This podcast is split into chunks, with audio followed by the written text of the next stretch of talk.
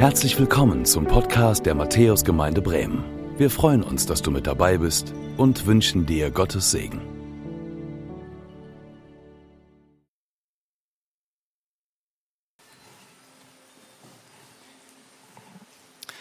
Liebe Gemeinde und alle, die irgendwo anders zuhören oder zusehen, die Allianz-Gebetswoche neigt sich dem Ende.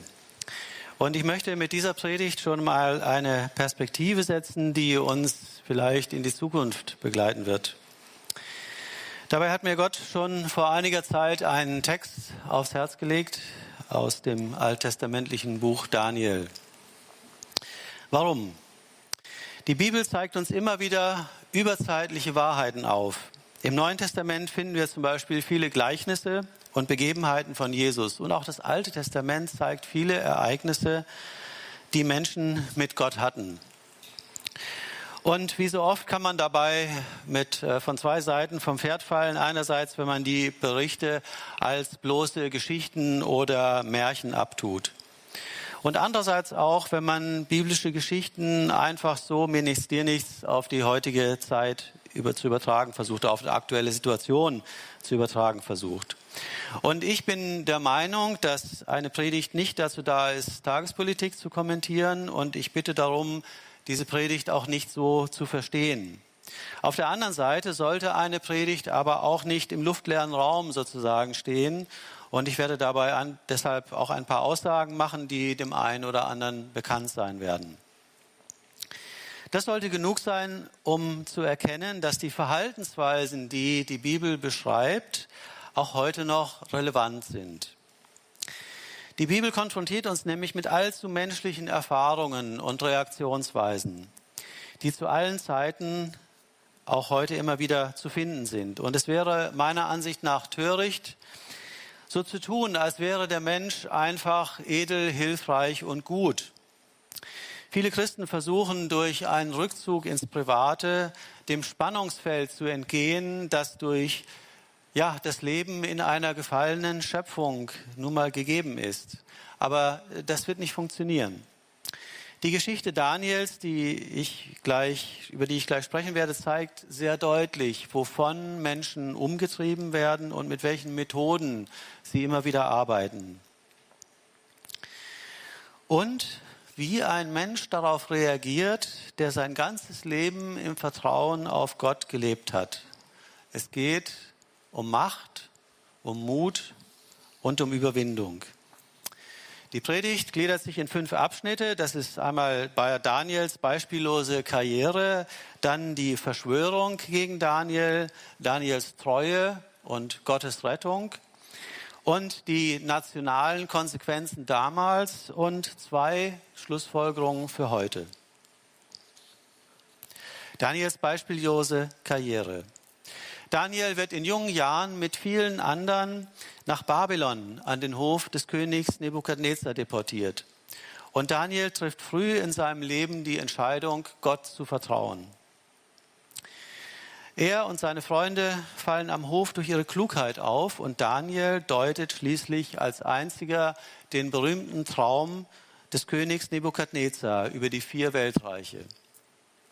Nebukadnezar betraut Daniel daraufhin mit einer hohen Stellung in Babel und trotz dieser Erfahrung wird er später hochmütig und lässt Daniels drei Freunde in den Feuerofen werfen, weil sie sein Standbild nicht anbeten wollen.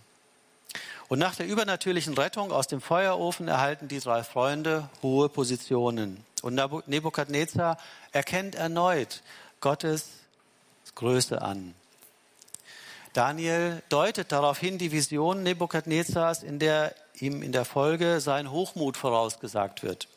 Und er wird für eine gewisse Zeit vom Thron verstoßen, bis er wieder zu Verstand kommt und erneut Gott als König anerkennt. Auch unter Belsazar, dem Sohn und Nachfolger Nebukadnezars, hat Daniel wieder einen hohen Posten. Auch Belsazar wird überheblich und Daniel erklärt ihm schließlich die Bedeutung des berühmten Menetekel, der Schrift an der Wand.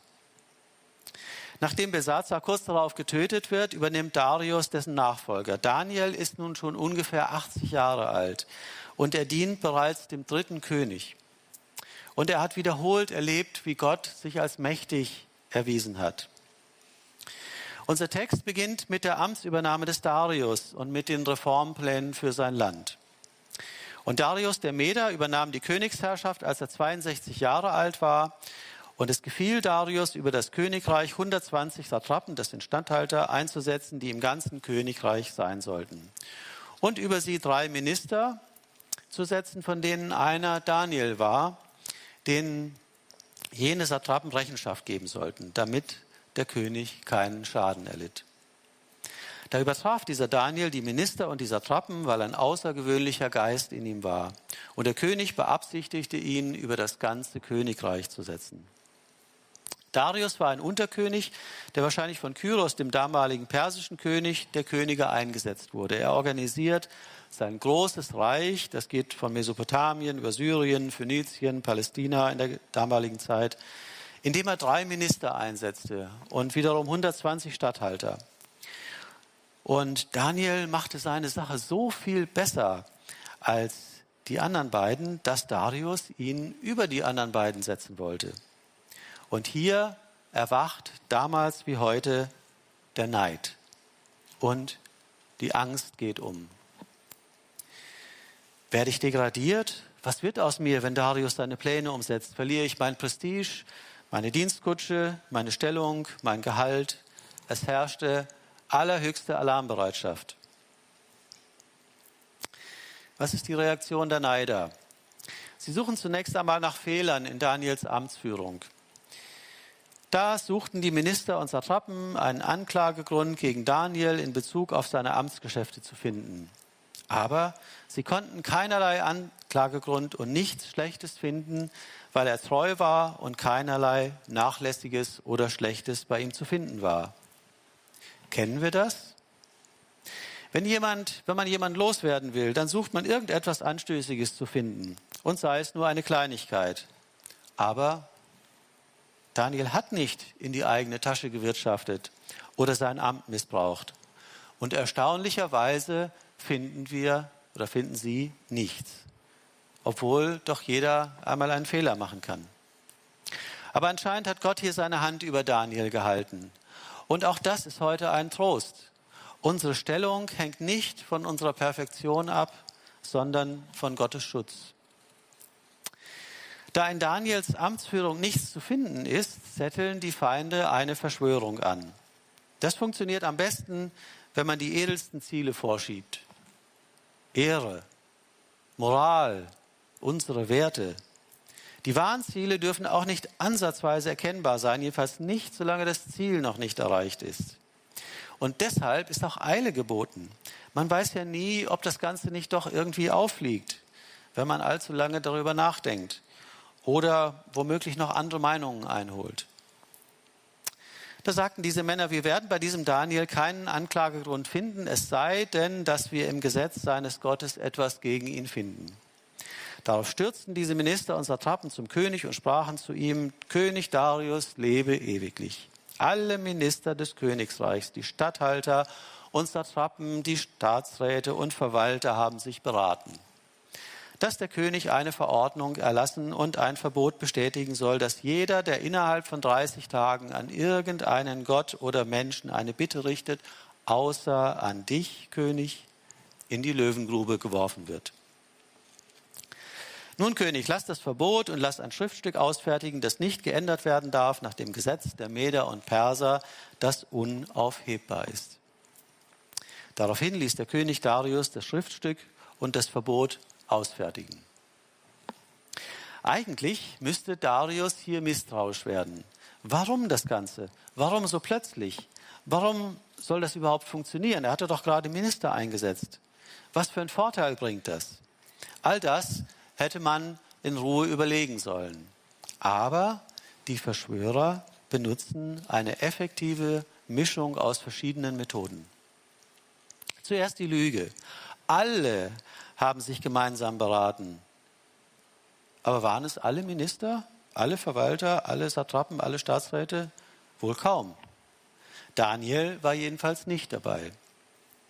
Er erfuhr ja erst später von dem Gesetz.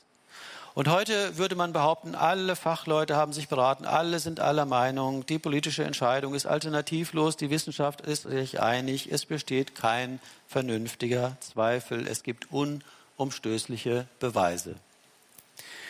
Und dann kommt ganz wichtig der Bauchpinsel. Dieses Gesetz ist für dich. Wir alle unterwerfen uns freiwillig damit deiner Herrschaft. Und wer könnte so einer Geste der Unterwürfigkeit widerstehen. Und wenn das nicht reicht, dann kommt die soziale Ächtung der Abweichler. Schließlich ist es doch eine Sache der patriotischen Pflicht. Wer sich widersetzt, stellt sich gegen den König, gegen das Gesetz der Meder und Perser und überhaupt gegen die ganze Gesellschaft. Ein todsicherer Plan, so scheint es.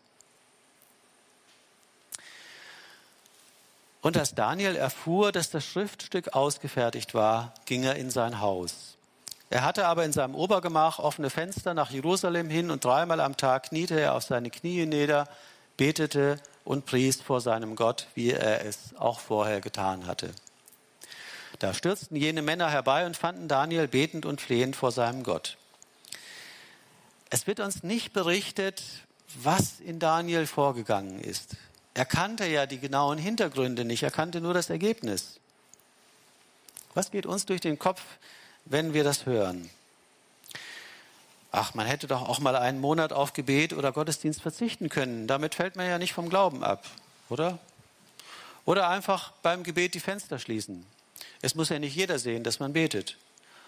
Und schließlich hätte Daniel nicht einfach zum König gehen können und ihn bitten können, ob er beten darf? Aber würde man damit der Regierung nicht zu viel Macht geben? Und welche Einschränkung käme als nächste? Predigt, Mission. Aber Daniel tut, was er immer tut. Die Spitzel stürzen herbei und die Falle schnappt zu. Darauf näherten sie sich dem König und sprachen vor ihm bezüglich des königlichen Verbotes, hast du nicht ein Verbot ausfertigen lassen, dass jeder Mann, der innerhalb von 30 Tagen von irgendeinem Gott oder Menschen etwas bittet, in die Löwengrube geworfen werden soll? Der König antwortete und sprach, das Wort ist unumstößlich nach dem Gesetz der Meder und Perser, das unaufhebbar ist. Darauf antworteten sie und sprachen vor dem König Daniel, einer der Weggeführten aus Juda, schenkt weder dir noch dem König noch dem Verbot, das du hast, ausfertigen lassen, Beachtung, sondern er betet dreimal am Tag. Und wieder operieren die Ankläger mit Heimtücke. Du hast schließlich das Gebot ausfertigen lassen. Du musst die Gültigkeit deines eigenen Gebotes anerkennen. Du bist schuld. Wir wollten nur das Beste für dich und die staatliche Ordnung. Der König merkt, dass er in eine Falle gegangen ist. Er hat aber nicht nur gegen Daniels Interessen gehandelt, er hat auch gegen seine eigenen Interessen gehandelt. Und er versucht, Daniel zu retten bevor der Tag vorbei ist, an dem das Urteil vollstreckt werden muss. Da missfiel es dem König, dass er die Sache, als er die Sache hörte, sehr und er sann darauf, Daniel zu retten. Bis zum Untergang der Sonne bemühte er sich, ihn zu befreien. Und nun wagen die Ankläger, den König offen zu bedrohen. Da stürzten diese Männer zum König und sagten zum König, wisse König, das Gesetz, dass die Gesetze äh, der Meder und Perser, ähm, dass, nach, dass die Meder und Perser ein Gesetz haben, wonach kein Verbot und keine Verordnung, die der König erlassen hat, abgeändert werden darf. Als ob er das nicht wüsste. Dann befahl der König und man brachte Daniel herbei und warf ihn in die Löwengrube. Darius der Meder wird daran erinnert, dass er dem Gesetz der Meder und Perser verpflichtet ist. Hält er sich jetzt nicht an dieses Gesetz, dann muss er befürchten, von seinen eigenen Untertanen vor seinem Chef, nämlich dem König, äh, verklagt, dem Oberkönig verklagt zu werden. Und er gibt auf. Der König begann und sagte zu Daniel, dein Gott, dem du unter, ohne Unterlass dienst, der möge dich retten. Und ein Stein wurde gebracht und auf die Öffnung der Grube gelegt, und der König versiegelte ihm ihn mit einem Siegelring und mit den, Siegel, mit den Siegelringen seiner Gewaltigen, damit die Sache mit Daniel nicht verändert wurde. Er muss das Schicksal Daniels selbst im wahrsten Sinne des Wortes besiegeln. Der König hat sich seinen eigenen törichten Gesetzen unterworfen. Und so ist das. Mächtige sind oft gefangen in den eigenen, selbstgemachten schlechten Gesetzen und können dann nur noch darum kämpfen, nicht ihr Gesicht zu verlieren. Es ist daher sehr wichtig und ein hoher Wert, wenn es irgendwie geht, schlechte Gesetze zu verhindern. Darauf ging der König in seinen Palast und übernachtete fastend und ließ keine Speise zu sich hereinbringen und sein Schlaf floh von ihm. Dann stand der König bei der Morgenröte auf, sobald es hell wurde, und ging ganz schnell zur Löwengrube. Und als er sich der Grube näherte, rief er mit trauriger Stimme nach Daniel. Der König begann und sagte zu Daniel, Daniel, Knecht des lebendigen Gottes, hat dein Gott, dem du ohne Unterlass dienst, dich von, dem, von den Löwen retten können. Da redete Daniel mit dem König, König, lebe ewiglich. Mein Gott hat seinen Engel gesandt und er hat den Rachen der Löwen verschlossen, sodass sie mich nicht verletzt haben, weil vor ihm Unschuld an mir gefunden wurde. Und auch vor dir, König, habe ich kein Verbrechen begangen. Darius glaubt, dass Gott mächtig ist und seinen Anhängern helfen kann. Und das wird er auch aus den Geschichten seiner Vorgänger gehört haben. Es ist aber immer noch nicht sein Gott, es ist Daniels Gott. Daniel versichert dem König seine Rechtschaffenheit und Gott handelt an Daniel nach seinem Glauben. Da freute sich der König sehr und befahl, Daniel aus der Grube herauszuholen. Und Daniel wurde aus der Grube herausgeholt und keine Verletzung wurde an ihm gefunden, weil er auf seinen Gott vertraut hat. Nun folgt die Bestrafung durch Darius. Die Verkläger werden bestraft nach der Sitte der Zeit mit Sippenhaft. Und der König befahl, und man brachte jene Männer, die Daniel verklagt hatten, und man warf sie in die Löwengrube, sie, ihre Kinder und ihre Frauen. Und ehe sie noch am Boden der Grube angekommen waren, fielen die Löwen über sie her und sie zermalmten alle ihre Knochen. Man denkt an das Sprichwort, wer anderen eine Grube gräbt. Man muss übrigens davon ausgehen, dass die Sache mit den Löwen keine Märchengeschichte ist. Nicht erst die Römer haben später Christen den wilden Tieren zum Fraß vorgeworfen. Man wusste schon lange, wie man Angst und Schrecken verbreitet. Tja, die Konsequenzen, erstmal die nationalen Konsequenzen. Was wäre passiert, wenn Daniel gehorcht hätte? Seine Feinde hätten weiterhin daran gearbeitet, ihn von seinem Posten zu entfernen. Stattdessen ist Folgendes passiert. Dann schrieb der König Darius an alle Völker, Nationen und Sprachen, die auf der ganzen Erde wohnten. Euer Friede sei groß. Von mir ergeht der Befehl, dass man in der ganzen Herrschaft meines Königreichs vor dem Gott Daniels zittert und sich fürchtet. Denn er ist der lebendige Gott und bleibt in Ewigkeit. Und sein Königreich wird nicht zerstört werden und seine Herrschaft bis, währt bis ans Ende. Er, der rettet und befreit und Zeichen und Wunder im Himmel und auf der Erde tut. Er hat Daniel aus der Gewalt der Löwen gerettet. Und dieser Daniel stand in großem Ansehen unter der Regierung des Darius und unter der Regierung des Kyros, des Persers. Der Brief des Staatsmanns Darius fordert Respekt vor dem Gott Daniels. Darius erkennt Gottes Handeln in der Geschichte. Im Herrschaftsgebiet des Darius, das ja ziemlich umfangreich war, muss der Gott Daniels respektiert werden. Und damit stehen auch die Anhänger dieses Gottes unter einem besonderen Schutz. Ich möchte jetzt zwei Schlussfolgerungen für heute ziehen. Ich möchte zwei Konsequenzen aufzeigen für die Regierenden und für Christen. Und Dabei können Menschen in Regierungsverantwortung natürlich auch Christen sein, das darf man nicht vergessen. Aber kommen wir erstmal zu den Regierenden. Machtmissbrauch lässt sich nicht ein für alle Mal beseitigen. Macht hat eine Eigendynamik. Und die, der ist schwer zu widerstehen. Manchmal kommt der Machtmissbrauch von Regierenden, aber manchmal kommt er auch von kleinen Interessengruppen.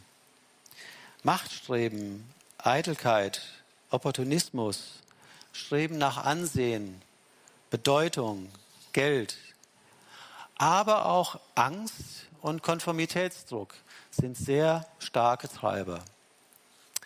Der amerikanische Politikwissenschaftler Robert, äh, Rudolf Rammel, der äh, sich dann mit der Frage beschäftigt hat, wovon das Ausmaß von Gewalt abhängt, das von Herrschenden oder Regierenden ausgeht, kommt dabei zu einem bemerkenswert einfachen Schluss.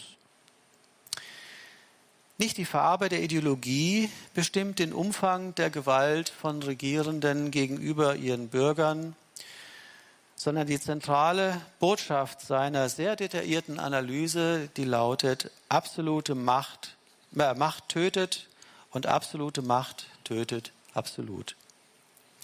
Auch Jesus war hier sehr nüchtern und klar.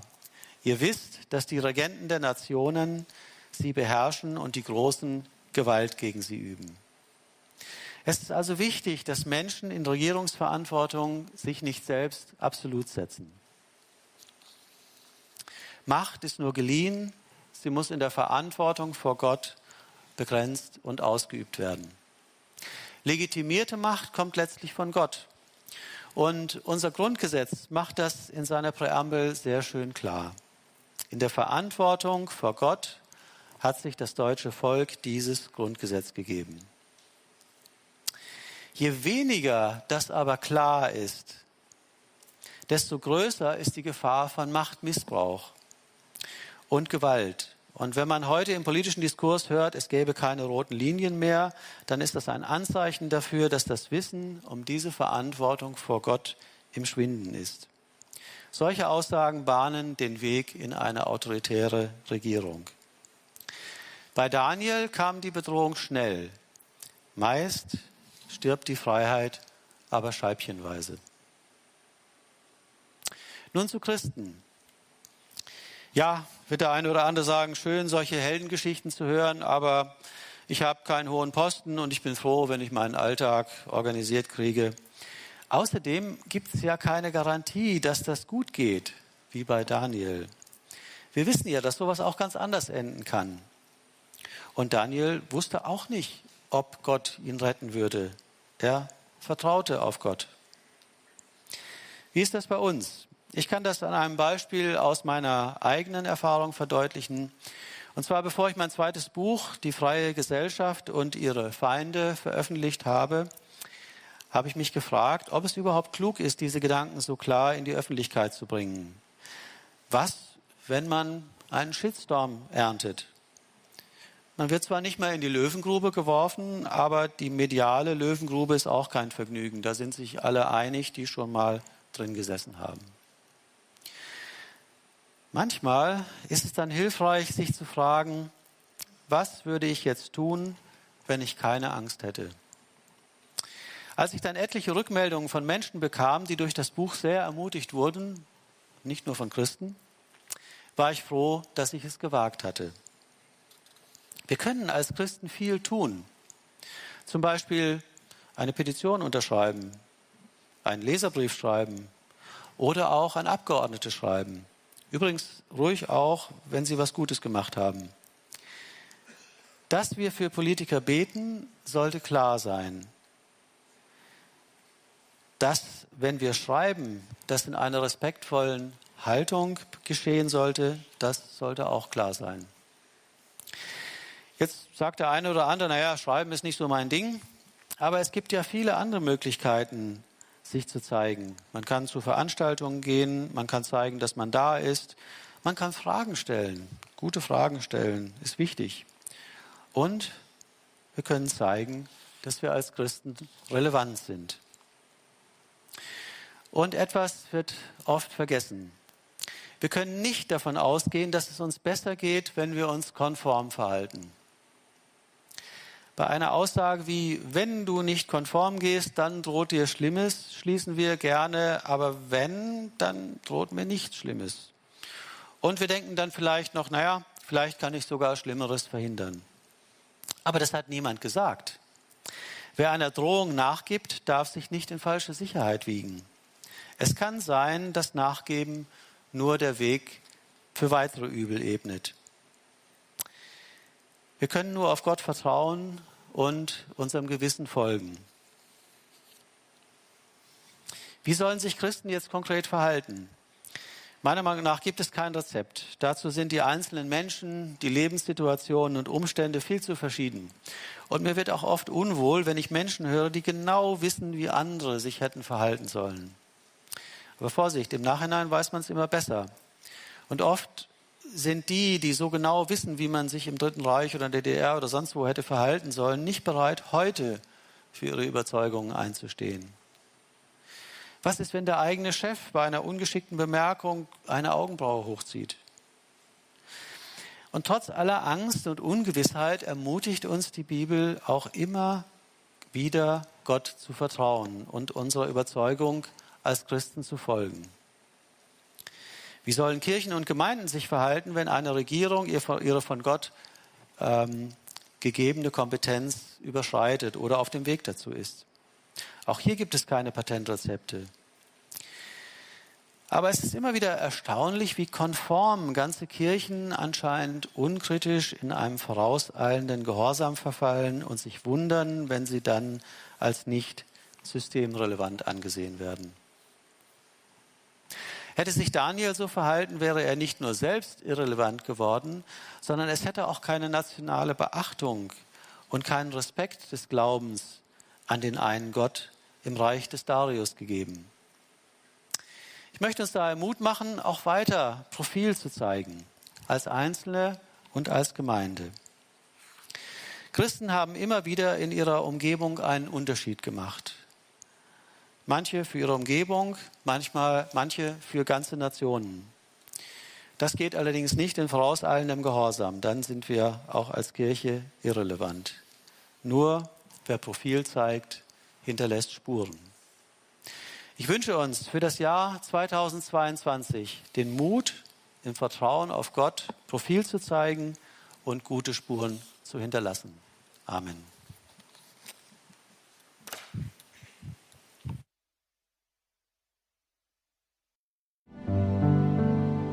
Danke fürs Zuhören. Wir hoffen, dass du heute inspiriert und ermutigt wurdest durch Gottes lebendiges Wort. Unser Gebet ist, dass es viel Frucht bringt. Weitere Infos findest du unter www.matthäus.net.